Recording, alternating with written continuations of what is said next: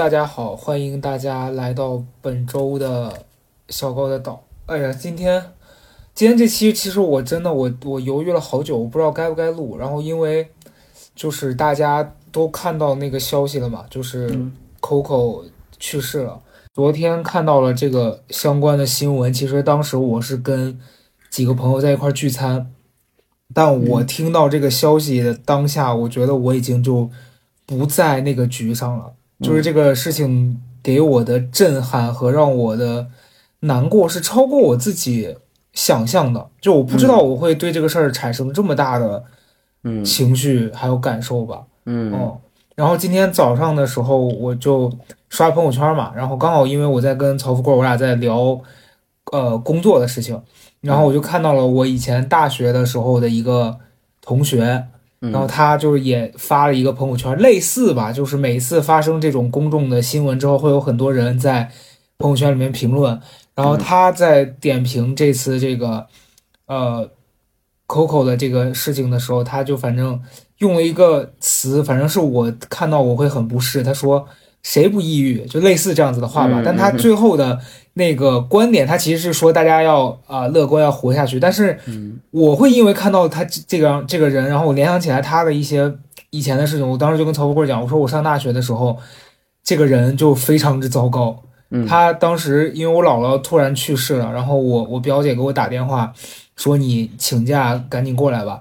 因为我们那时候上课是要跟班长请假，然后班长再去跟老师说，我就跟他讲，讲完我就离开了。后来我的宿舍的我的那个舍友就跟我说，说那班长像傻逼一样，他刚才 上课的时候真的就是把我气笑了，你知道？就说上课的时候老师点名嘛，然后点 点到我，他就直直接举手说：“老师，高嘉诚他老死了。你”你就你你你不能理解怎么有人，嗯，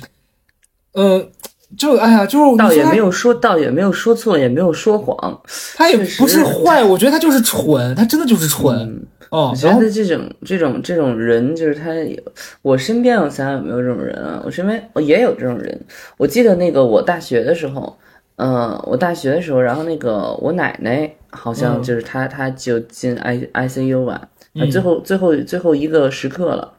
然后那个我就跟那个 我老师，呃，当时要请假，我说老师不行，奶奶快不行了，我得走。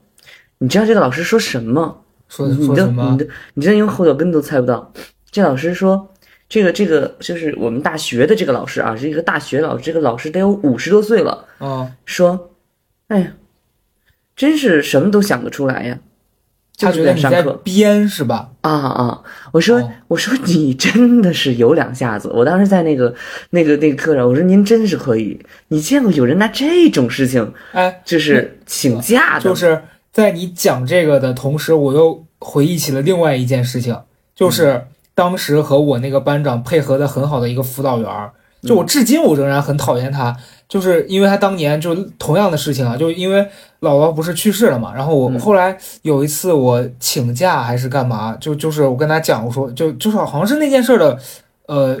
前后几天吧，因为我还要去去参加葬礼之类的，嗯，然后我当时跟他讲这个事儿，你知道他的反应是什么吗？嗯他说：“那这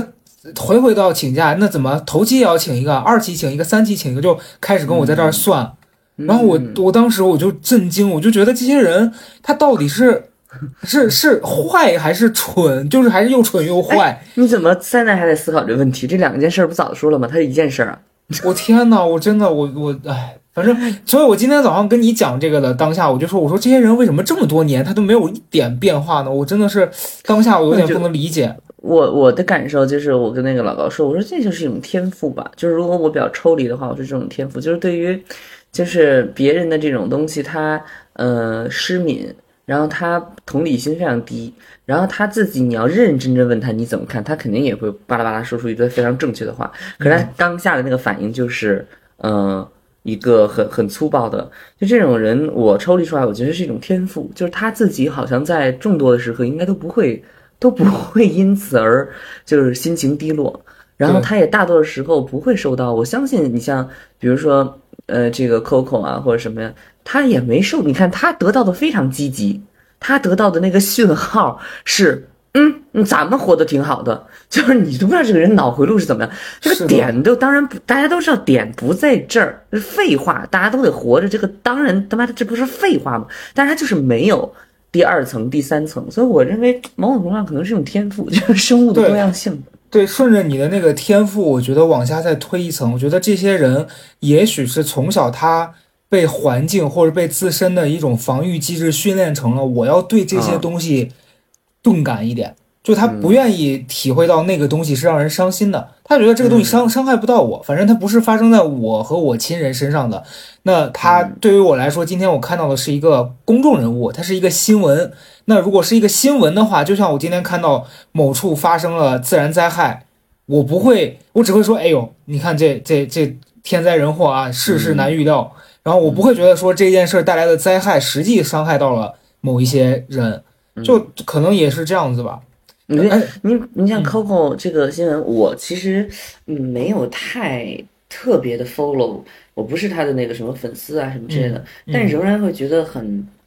shock 的地方是，就这个人他给你的印象，嗯。还有就昨天我有一个有一个时刻，就是想到说，其实对于我来说，对于大多数人来说，只是听过他的歌而已，并没有，并没有呃。他因为他不是一个特别爱接受采访，巴拉巴拉，天天坐在公众面前去说讲自己，他不是这样一个人嘛，对吧？嗯然后，所以那为什么大家会有这么群体的，或者这么广泛的这个？我觉得有两个，一个就是这个人他是一个公众形象非常积极、阳光热辣，你完全跟这个抑郁联系不上对，的这种感受呢，它是一种非常让人紧张和恐惧的信号，或者是一种敬敬畏的信号，就是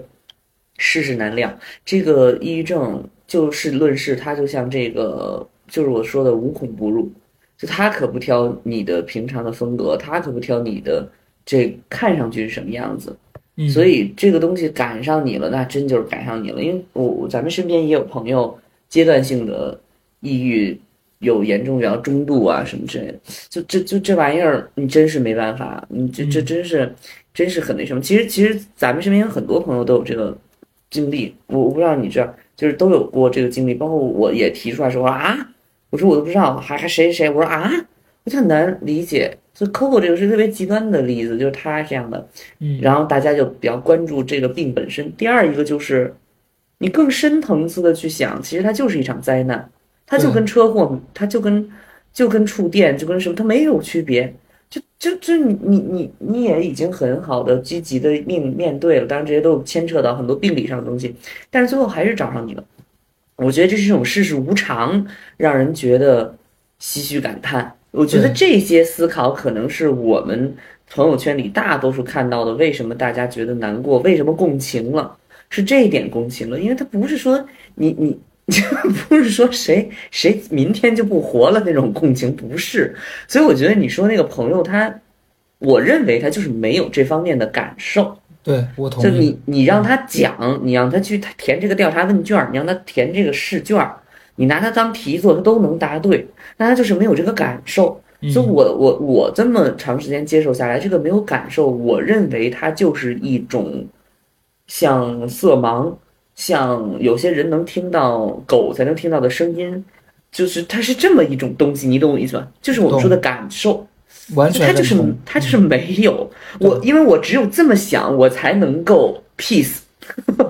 对我，但但我跟你讲啊，就是你说的这点，我完全同意，也是我近一段生活的时候才发现的。因为以前我老觉得，为什么有些事儿我感受到，别人就是感受不到呢？而且当你在跟对方说你的感觉的时候，对方会说：“哎呦，你可真敏感。”你你嗯你怎么你怎么那么矫情啊？就是会有一些这种评判性的回嗯回应给到你，然后在早期的时候，我也会因此会感感到很很多困扰。我会觉得，为什么别人会觉得我的感受是矫情的？就我我想的多，然后我因此产生了烦恼，难道就是我的不对吗？就你以前会有很多这样子的想法，嗯但后来我我在之前的播客里面跟大家分享过，我说就是有一点是我现在意识到，就你感受到的东西，别人感受不到，但不代表这个感受是假的。嗯，你懂吗？我觉得可能有一些有有一个类型的人，像我，我觉得也是属于这种高敏感人群的这这些朋友们，就大家在感受到很多情绪上的波动啊，或者你生活里面有一些事情，它对别人的影响可能还好，但就让你觉得你就是有点过不去了。你要认真的去对待这件事儿，你不要好像把别人的评判、别人的那个论断当成了最后的结果，就是觉得说啊，别人都没事儿，我也应该没事儿。然后不是那样的。然后再像刚我俩聊到我这个朋友，就可能放在以前。我的习惯，我会觉得啊，这人就就大傻逼。但我现在其实真的，我真实的观点是，他的这个行为还是会触发我的一些情绪，但是我会接受他就是感受不到。嗯嗯嗯，对我们，我们今天其实为什么开头，我还是想了想，我要讲这个事儿，是我要通过这个事儿引出我我们接下来要讲的这些东西。但我并不是说我要责怪那个人，因为可能有的人他就是那样，你你懂吧？对，嗯嗯嗯，对，就是。所谓的他就是那样，就是说，我因因为我真的就是脑回路也不太正常，你知道，就是我我就跟嘎成说那个微信上，我说我说这这种这种朋友，他就是我是我是就是抽离出来讲啊，就是我说这种朋友，他就是身身身上带有了一种我不会被这个东西。抵抗，我不会被这个东西所干扰的一种。我说这个人他身上就具有着一种不受这种事情的影响，并能够坚定的活下去，并且完成 就是这个生物性的这种繁衍的职职责，是是这个职能。但是我们从生物的角度上，哈，我就是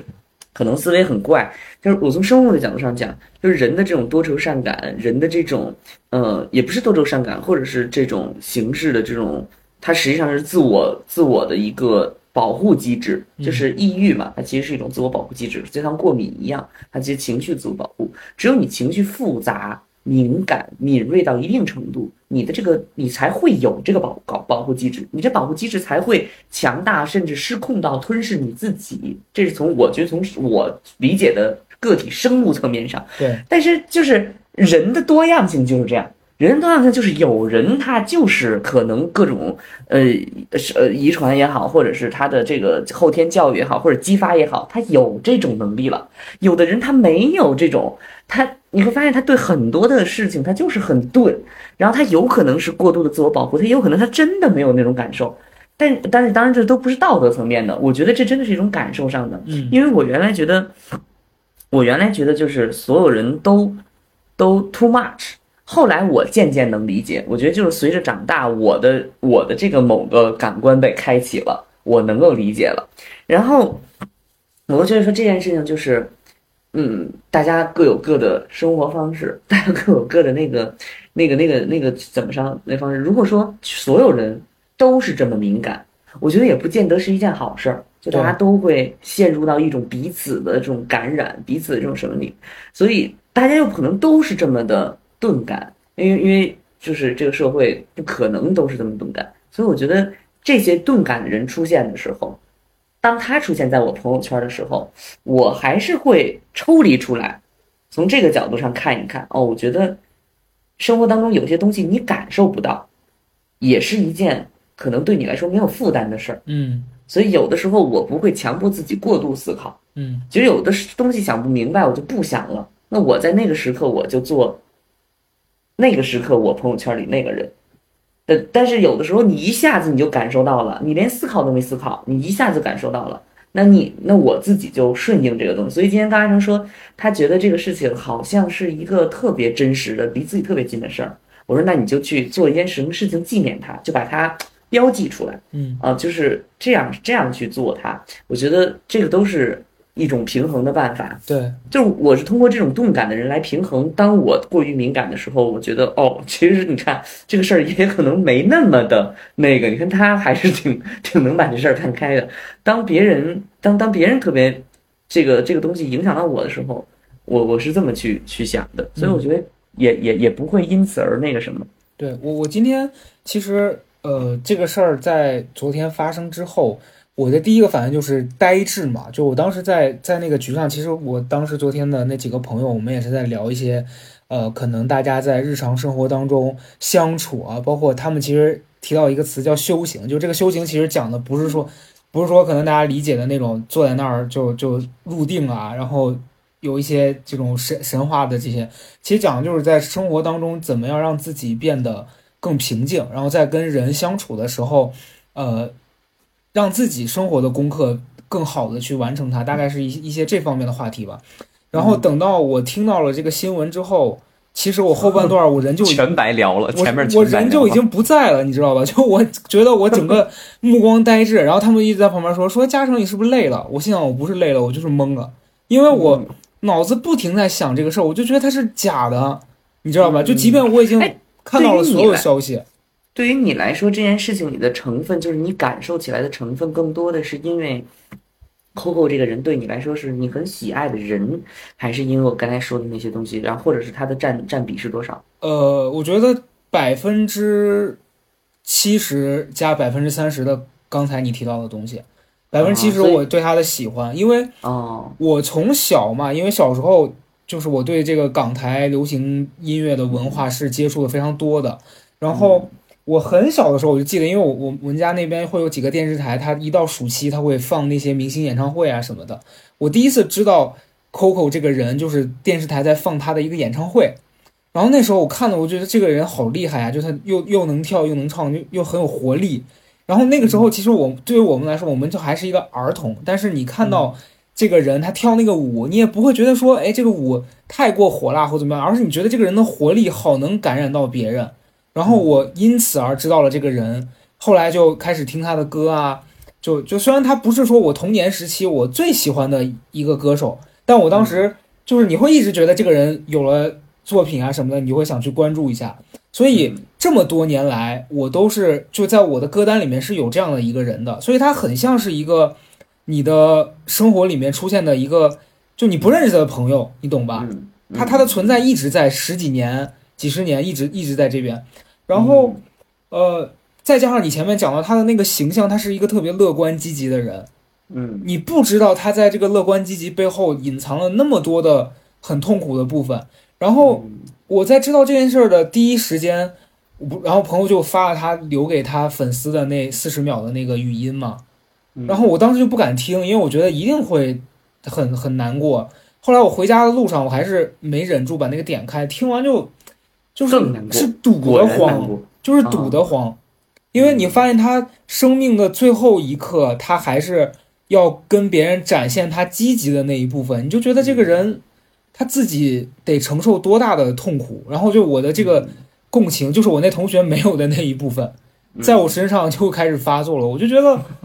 你看这个就是人类的平衡，因为你那朋友没有。你又看到了他，嗯，所以你的那个能量场就得替他把他的那份儿也得表达出来，就是 double 的，对。对。然后我就很难受，所以 哎，所以我想逻辑上讲，就是如果你现在身边一大堆人陪着你一起哭，所以你会轻松一些，是吗？也不会吧，就我我其实也不是那种希望别人都陪我一起难过，哦，我我只是觉得就是这个这个事情在他在我身上真实的发生了，我需要一段时间去消化它。对，然后我同时也也希望，就我能讲出来的话，可能我就会减少这个事情在我身上的消耗，同时可能也能帮到一部分跟我有一样感受的人嘛，对吧？这是我们想今天录这个这一期的初衷。然后同时，我我其实觉得，那一个人离开你，然后你最好的纪念他的方式，就是永远的在你需要能量的时候，你想到这个人，他还是能给你带来源源不断的力量。我觉得这个就是。最好的让一个人永远的留在你心里，让他他活在你的心里的一一种方式。因为昨天其实我跟那几个朋友聊，包括我之前我跟你简单提过吧，我说其实我的一个功课就是我我是很没办法接受别人从我生命里头离开的，就这个离开是各种形式的，呃，包括死亡，死亡当然是最严重的一种，然后包括拉黑，拉黑，包括失联。对，拉黑、失联，其实，然后甚至是有一些人，他可能跟我关系变淡了，然后我我其实也是会觉得有一点点不能接受的，就是是我多年来的内心的一个黑洞吧，就是可能小时候我跟我我妈的关系吧，就是我我我也是这几年我才意识到这件事儿给我的影响是一个很很长的，就我以我以前是用脑子来欺骗自己的，你知道，昨天我在跟那几个朋友聊聊天的时候，我发现了，我我又发现了我身上一一件事情。就是曾经我一直觉得我自己很笨，你敢相信吗？嗯，我我一直觉得我自己是一个笨的小孩儿，因为小时候我家里的人会跟我说：“啊，你怎么那么笨？”但但他们的依据可能是来自于你数学题做的不好，然后你你学习成绩好像没有说排到前几，所以你就是个笨的人。然后我就一直接受了这件事儿，所以当我解决不了一些问题的时候，我会把它归咎于我很笨。然后这么多年来，我一直都以为我是一个很笨的人，但昨天我突然发现，其实我不是，因为我一直在用脑子解决很多事情。可是当我解受解决不了这个事儿的时候，我就把它归结于我好笨。嗯，然后我我我最后才发现，其实我没有笨，我这些年来我一直关闭了很多我的对自己的感受，就我一直是在用脑子和我的对别人的感受力在解决我遇到的大部分的问题。但我在遇到问题，我自己常常忽略了我自己的感觉，嗯，然后我我又为了合理化我遭遇的这一切是应该的，我就把它归结于我是一个不聪明的人，嗯，然后这件事儿再往后多说一步，就是我不能接受离开的这件事，也是我曾经有一段时间，我跟自己说我我不在意我跟我妈的关系怎么样，就我觉得这件事是不能伤害我的。我在我在用这种不断给自己洗脑、不断让别人觉得我我还不错的这个方式，嗯，试图让自己相信这件事儿。但后来这几年，包括今年遭遇了很多事情，让我发现不是那样的。就是当你自己一直在说这个事儿，它就有问题，嗯。然后我发现我就是不能接受别人离开我，我也不能接受，呃，很多关系突然一下子就是。在我的掌控之外了，我就会变得非常难受。我我觉得，我觉得这个东西听起来就是得要频繁的表达，嗯，然后频繁的想要，就是又又要要了。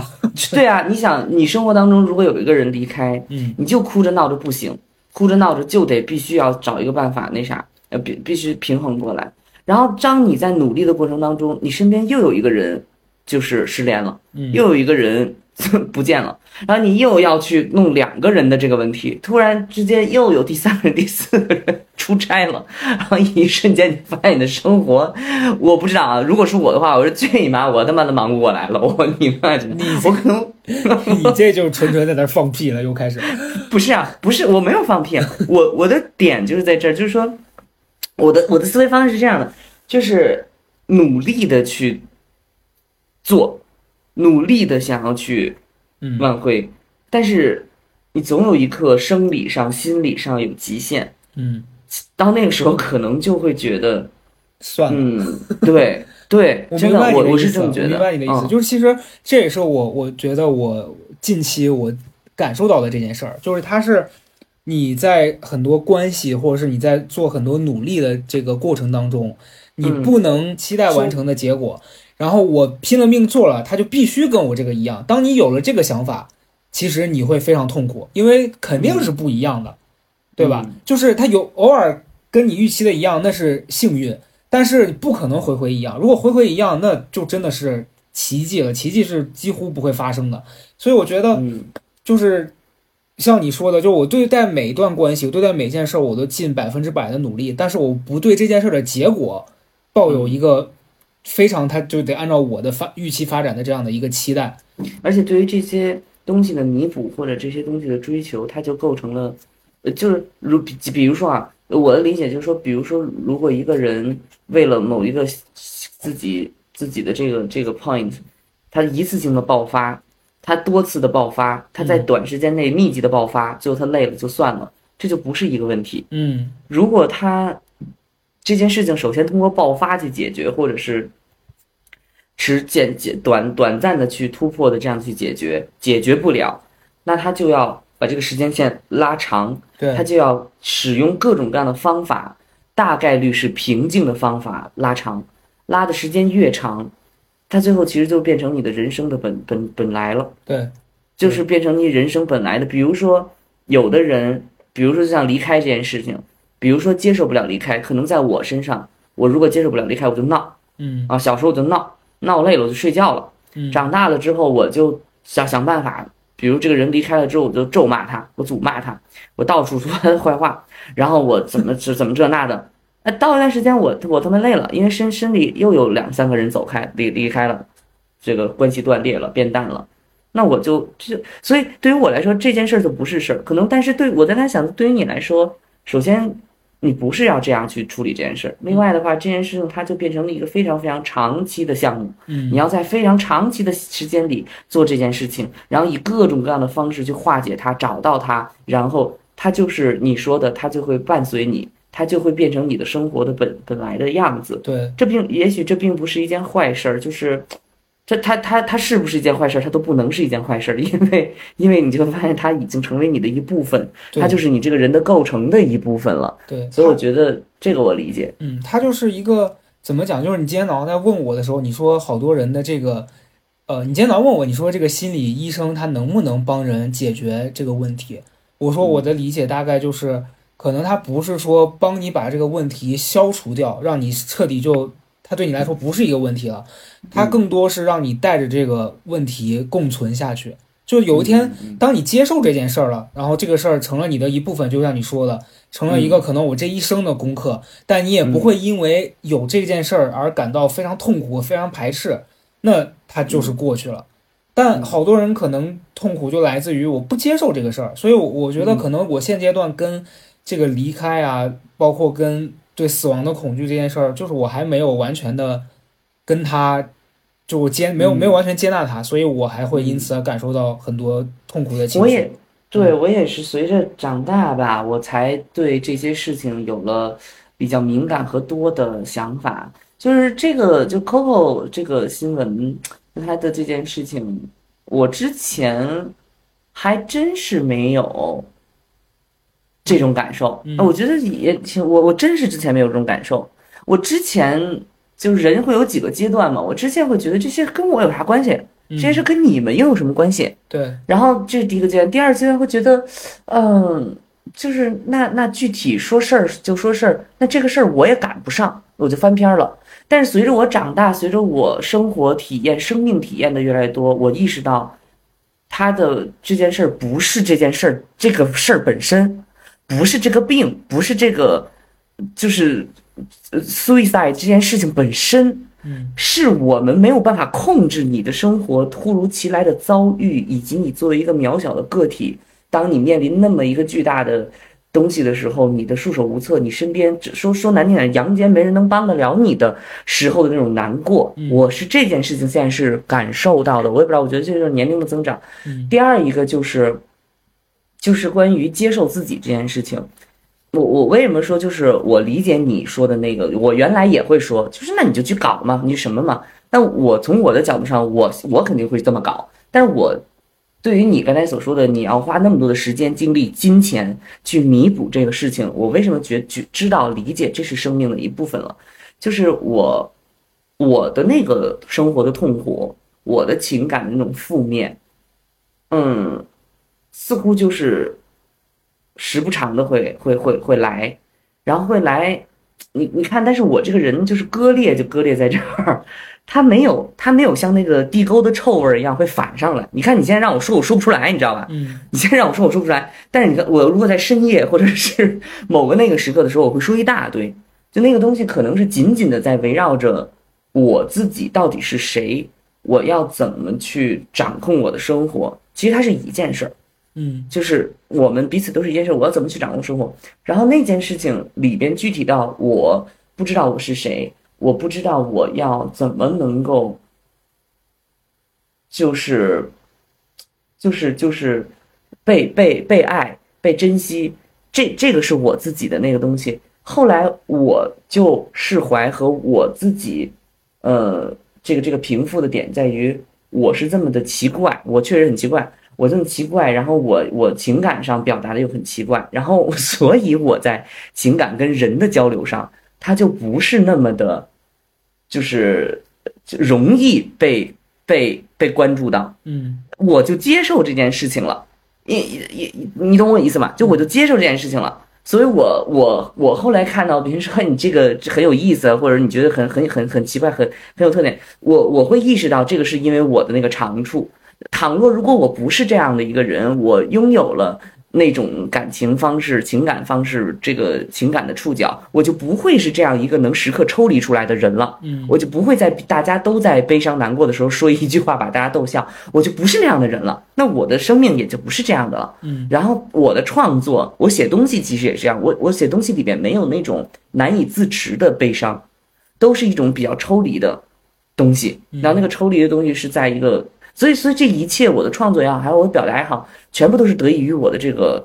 性格，而这个性格当中，它就有一块是难过的，没有办法解决的，嗯那个就像调料一样。嗯，嗯有没有人食臭啊？有没有？你看我马上思路跳完，就是那个调料，虽然你单拎出来它是臭的，但是你加在这盘菜里它是好吃的。然后没有这个对 对，类似于臭鳜鱼那种，单拎出来它是臭的，然后但是你要放进去，它就是一个完整的东西，而且它是不可取代的。嗯我是这样去看待我自己的，所以我理解你说的你的生活的那个东西了。对，因为昨天我在那个局上的时候，我一个那局上有个朋友嘛，然后因为我曾经跟他一起在上那个课的时候，我就发现这个人特别像上一个阶段的我，你知道吧？就是他身上的很多他的呃不自信啊，包括他在遇到事情他很着急的那个状况，就很像很像我。然后我又觉得，呃，当下的我会比他那个状态要再往前多走了一步，所以那时候我刚认识他，我就特别想帮他。然后昨天我们在一起聊天的时候，因为他后面又后续上了很多这这部分的课程嘛，我我后来不就是很少再去了嘛，就几乎是没有再花钱去上课啊干嘛的。然后他昨天他就一直在给我们推荐说这个事儿对他的帮助有多大有多大，嗯就我在那个过程当中，我我是很相信他一定是觉得那个东西很好，他想嗯让我们也跟他感受到一样的好。但是我的一个观察是我发现他又掉进了一个新的，呃，嗯看似是新的，但实际上还是他的老毛病，就他那个着特别理解。他那个着急的那个状态，你懂吧？就他、嗯他在告诉你说这一切有多好，但他实际的那个本质又让我看到他最初那个很着急的想要表达，但他说不出来，然后他他就他就招抓耳挠腮。他昨天是用一种看似在成已经成长了的状态，但他还是在干同一件事儿。然后那一刻我就不知道该说什么，因为我不知哎，道我特别理解你说的这个东西，就是我我我跟你讲，我觉得这个就是人，我为啥能看开？我是真的觉得人和人，他就有不一样的人生。我会认为这就是一种开悟，我真觉得这是开悟。嗯所谓的开悟，可能就是你到多少岁的时候，你会突然把这件事儿放下。嗯我我有一个朋友就是这样，他永远急迫的希望自己成长，嗯，他每一天把成长挂在嘴边，他先后做了完颜慧德啊，你这朋友，这这每天成长，必须成长。今天咱们成长了什么？来坐在一起，咱们说一说成长了什么。我你知道，就是每一天都把这种东西，他不是他不是我他我我不认为这是一种焦虑啊，他不是因此而焦虑，他认为这是他的终身使命。嗯他认为他真诚根本上是他恐惧自己是一个不进步的人。他就我觉得他就变执念了，就已经对已经从一个想法变成了我必须这样，就很很吓对人的。其实，他恐惧自己是一个不成长的人，他恐惧自己是一个不进步的人。但 actually，每一个人只要多多活一天，哪怕多睡了一整天，他都成长了一天。对呀、就是你只要从这个角度，但他没有，但是他没有这个视野。嗯，就这个话你给他说出来了，但他在在在耳朵里，他也只是听到了这句中文而已。我明白就这个哎对我觉得那个朋友也有点这样。对，对我跟你讲，人我而且而我昨天我特别理解，我昨天也有一个朋友，就是一直在说我要挣钱，我要挣钱，我要我要怎么着，哇哇说了一大堆，就是我跟你说那个哇哇说一大堆，而且一路上一直在说，换了各种角度在说我要挣钱，我要挣钱，但是剥离开所有这些，他说挣不挣钱这件事情的本质，是他不知道自己要成为谁。对然后他要跟别人比，然后他的价值体系是钱，所以他要挣钱，这个才是核心。所以他一直在说有钱人真幸福，你们北京人什么真的，我我就我因为因为其实我真的是一眼看透，嗯我真的是一眼看穿，我当然我只能是开开玩笑，我说那当然你别跟我比，我们家陈好几千万，但是我心里其实想的是。嗯，你你你你你我，但是我后来我跟他说，我说你还，他就说啊，我我觉得我怎么还是没有进步什么，就他你有看到他那种那种那种纠结，让他讲，那我就我就跟他说，我说嗨，我说你还你也不需要，我说我说你也不需要，嗯，就是一个每天把人生挂在嘴边上的人，他本身已经低敏感了，对对此事。对对。第，二件事情，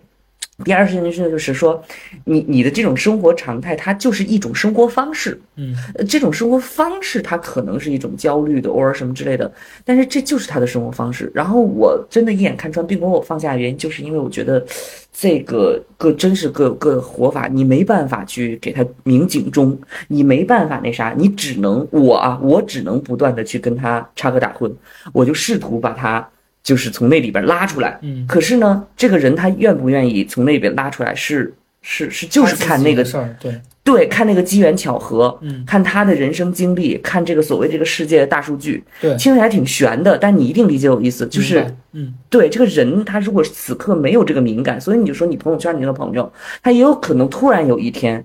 他就有这种敏感了，他突然有一天理解了，哦，原来这个东西讲的不是这个东西，他讲的是另外一回事儿，但是有可能一生，很多人一生都在这里，他都不知道，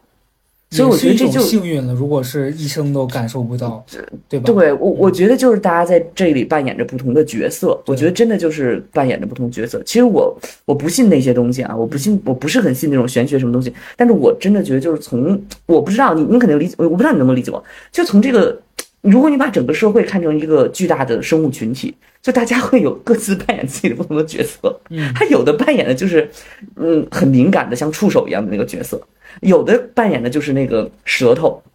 啊，他就是要说，他就是要吃，嗯。有的扮演的他就是啊，我要去，我要去旅游，我要去挣钱，我要去花钱，我要成为一个有名的人，但他并没有对那些东西有那么高的敏感，但是其实这些每个人都有，不是说我我们。完全不一样，但是我我我感受到这件事情，就是人的所谓的悲喜不相通，就是这件事情。对对，人的悲喜不相通就是这件事儿。你刚刚讲没有办法完全一样。刚刚讲你那个朋友的时候，我就想到昨天我那个场景跟你那个几乎是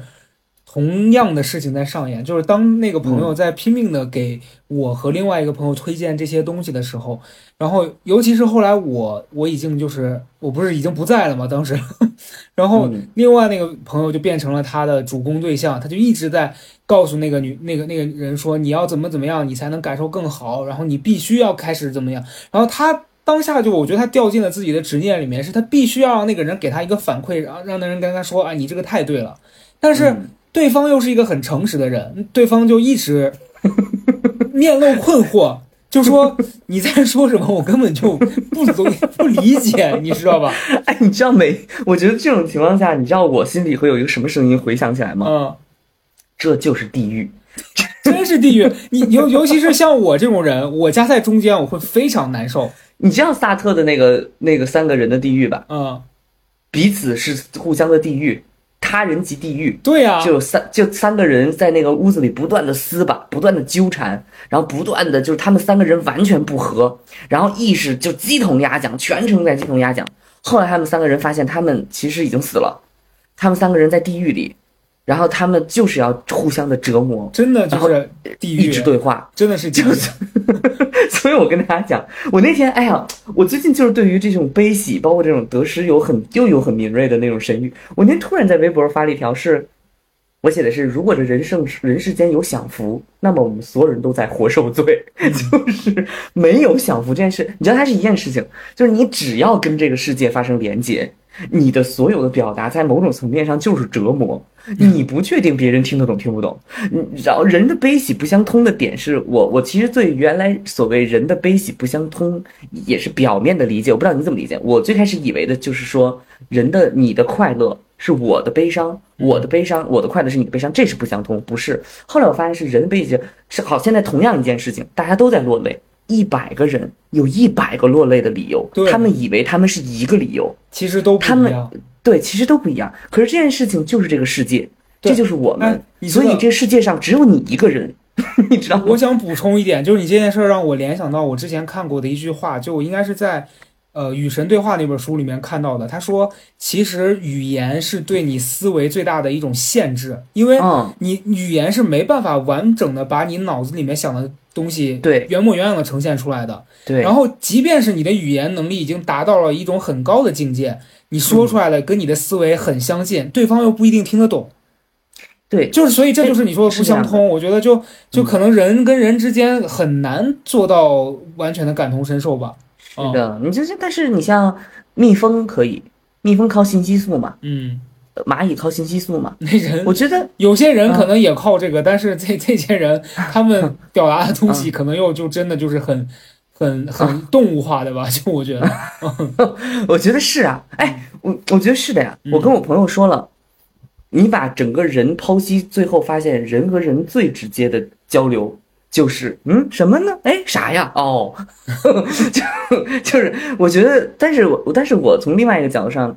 我真的很抽离，我脑子真的 X 战警说人的基因会突变，人会那什么。我觉得人的敏感也是一种异能，嗯，就是我们在进化当中，社会的进化当中，人也是一种异能。对，然后这种东西会更广泛的被更多的人感受到，然后，嗯，也许大家就进入到下一个阶段了。所以我我我每一次看到是这种让我们很敏感，让我们哎，我突然之间不知道为什么被击中了的那个点的时候，我会觉得这就是一个阶段。我至少我现在感受到这个东西了，然后我也得接受它。嗯，所以我其实今天呃跟你聊到现在，我会本来我在一张纸上写了几个点，是我这两天想分享的几个我我的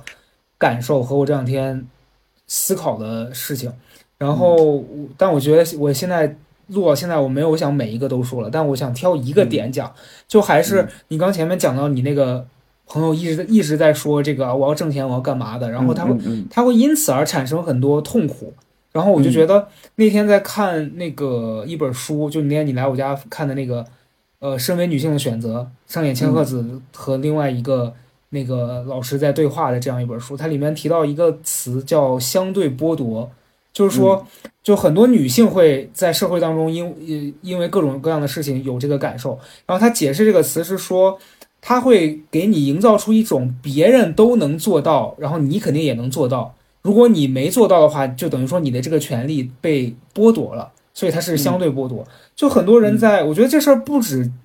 针对于某一个性别，而是在人类的社会当中，尤其是现在大家这个被互联网什么的影响着，你看到的信息很多，然后你会觉得别人的成功是可复制的，然后别人很多事情只要我努力，我就应该是可以达到的。但如果我没达到，那我一定有问题。这就跟我们刚前面提到的那个感受的这个过程很像，就它不是说别人感受得到，别人能感受到，你也能感受到，所以也就不是说别人做到的事情，你只要努力就能做得到。可能到最后你能享受的人生，它不就是跟别人不一样的？就你普普普罗大众定义的那个快乐，可能是说有钱，然后怎么怎么样。但是也许当你真的有一件事儿让你感受到快乐之后，你发现它不是那个。那也没错，嗯但但就是如果你执着在于我要让普通的那个认定意义上的成功变成我成功的标准，你就会在这个过程当中很很不快乐。所以嗯这件事儿给我的感觉是我我不会因此而勉强自己去成为一个什么样的人。嗯，嗯嗯嗯，对，人各有各的执念吧，反正就是大家，大家不知道大家能，你生活当中肯定有这样的人可以对号入座，嗯，就是嗯，这个人不断的念叨他要挣钱，不断念叨他要进步，他要成长，对对然后，每天做非常非常多的事情，其实这都是一种，这真的是一种执念。是的，但在众多的执念，真的是一种执念，而且而且我的点就在于说，这就像你看到 Coco，他并不是在指抑郁症这件事儿，他不是在指这件事儿。你说你所说那个挣钱，你说那个那都不是那个东西，但是你跟他讲不清楚，那我我也没有这个能力，我也给他讲不清楚，不是这个东西，是是背后的东西。然后我觉得在我这么多年见过这么多的执念当中，只有一种执念让我觉得。你就这样下去也是一种挺好的事情，就是求爱，就是哦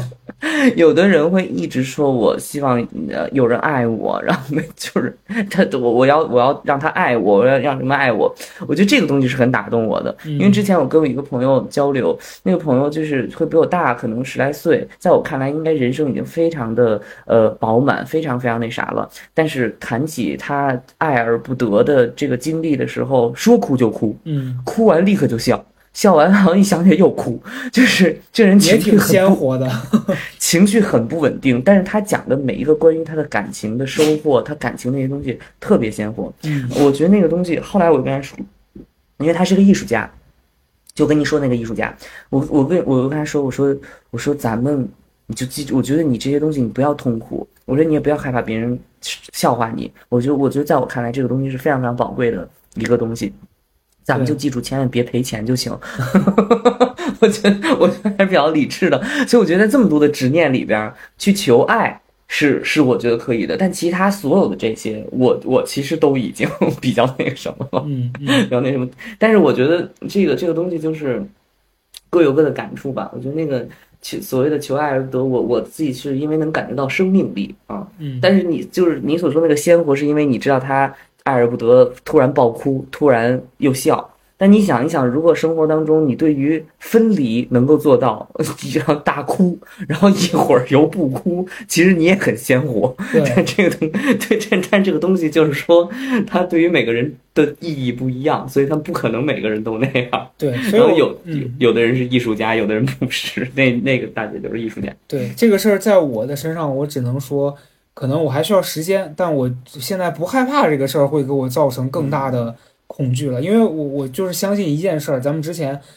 在跟曹宁那期里面聊过，就当时说看那个呃穿靴子的猫二的那个电影嘛，它里面就其实讲了一个事儿，就说当你的恐惧你一直在抗拒它的时候，它就会一次一次的来找你，直到你有一天接受它。所以我我觉得。遇到这些问题，你逃避它，或者是你非常的抗拒这个事儿，就是我就是死活不接受，那它就会持续的成为你的困扰。但是当你学会有一天你能跟这些东西共存，啊，嗯。它就是它嗯。它在你这个房间里面，就像昨天那个朋友，就是我跟你讲说他拼命的要给人上课，他跟我讲了一个事儿，这个故事嗯。其实对我昨天影响还挺挺大的。他说他有一天带他孩子去学这个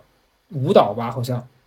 然后他嗯他小孩就死活不愿意进那个教室，就就很很抗拒。他就问他为啥，然后那小孩就是不愿意去，就是不愿意去。然后他作为妈妈就很着急，想说你你赶紧去上课，掏掏了钱的对吧？然后后来小孩就是不肯上，他中间他就生气，就把小孩拉走了。然后他路上就对小孩冷暴力。后来他就问小孩说你你为你你为什么这样子？他就着急嘛。然后孩子就说说因为那个教室里面有怪物。啊，然后他就说，那小孩就小孩就说我在教室里面看到了一个那个青面獠牙的一个一个，他他是说我看到一个黑黑的怪物，牙很尖很长，然后啊怎么样？然后他他就觉得妈妈就不能理解，说哪儿哪有这种东西。然后我就说，我说有没有可能他真的看见了，而你看不见呢？当然这东西哦真假咱咱没办法去判断。但后来我这个朋友他就给了我一个我觉得很暖心的一个回复。他说后来他冷静下来，他跟孩子讲，他说他说也许你你这个世界上就是这样，你看到的东西别人看不到，所以你今天看到这个怪物了，妈妈没看到，但是你你下次如果遇到这样的情况，你可不可以就试着去观察一下它，它可能也没有要伤害你。对吧？嗯就你跟他试着共存在那个空间里面，你试一试，然后可能他只是在那儿，人家在人家的地方待着了，他并没有要伤害到你，然后嗯，也许他就是能跟你成为朋友。当然，这是一个，就是他后后来事后转述给我，但我当下听到，我觉得还挺感人的。就是我知道了，呃，也许那个怪物对于孩子来说是一个恐惧，不管是他幻想出来的还是怎么样，但是他遇到的这个母亲最后教他的方法是你和你的恐惧一块儿待一会儿，试试看呢。然后我觉得这这个事儿给我的启发还挺挺大的，对，嗯嗯嗯是你要能跟他待一块儿，他就不再是那个，恐惧了，对，嗯他就是他就是一个一个一个一个一个你的一一部分或者什么之类的，对每个人都有。就是《哈利波特》里面那个那个叫什么那个柜子，加加斯加贾斯汀比伯，不是，我说《哈利波特》里面那个有有一个那个啊格格格什么波格 什么对吧？是吧？反正就那个柜子嘛，它会有你的恐惧嘛，但当你不怕它的时候，它就变成了一个很可笑的东西。对对，你要你要滑稽滑稽滑他。对对对对，嗯，嗯哎，我这是不是在跟张婉婷的那婉婷姐的那一次里面有讲过啊？好像是现场的时候好像是对啊，我现场在那说，你刚才说你怎么想啊？恐惧嘛，就对啊，就就这个嘛。当时我就说，我就说那什么，你看你这个你这个思绪怎么现在才才跟上？都过去半年了。哎，人生就是来来回回，我跟你说，行吧？行这一期我觉得差不多就这样，然后也希望大家能呃过好自己的生活。嗯嗯，对，感受，我觉得，我觉得这一期结果就是感受你生活当中的那些难过，嗯，感受你生活当中的那些痛苦，感受你生活那个焦虑。对当你能够这样去感受它的时候，其实你已经能够控制它了。对我是这样觉这样觉得，对，就是当你被它折磨的难以自持，然后到处四处逃窜的时候，是它在掌控你。那当你反过头来说，哦，我已经知道你在了，那我现在就要看看你能给我带来什么样的感受的时候，你已经在控，你你已经控制住它了。对对，嗯嗯，我最后再补充一小点，就是接着你这个，就呃，你刚刚说的是这些恐惧啊，这些情绪，包括事儿，然后可能还有一些我们不能理解的人，我们也许做不到完全的同理心，但是呃，也许你遇到这样的人，你下次试着看看，就是他的角度我能不能理解，如果不能理解也 OK，但你就接受这样的人，他是存在在你的生活里的，就也 OK 的，对。是是是，嗯，一些创作心态分分享给大家。好，那就祝大家开心吧。嗯，拜拜拜。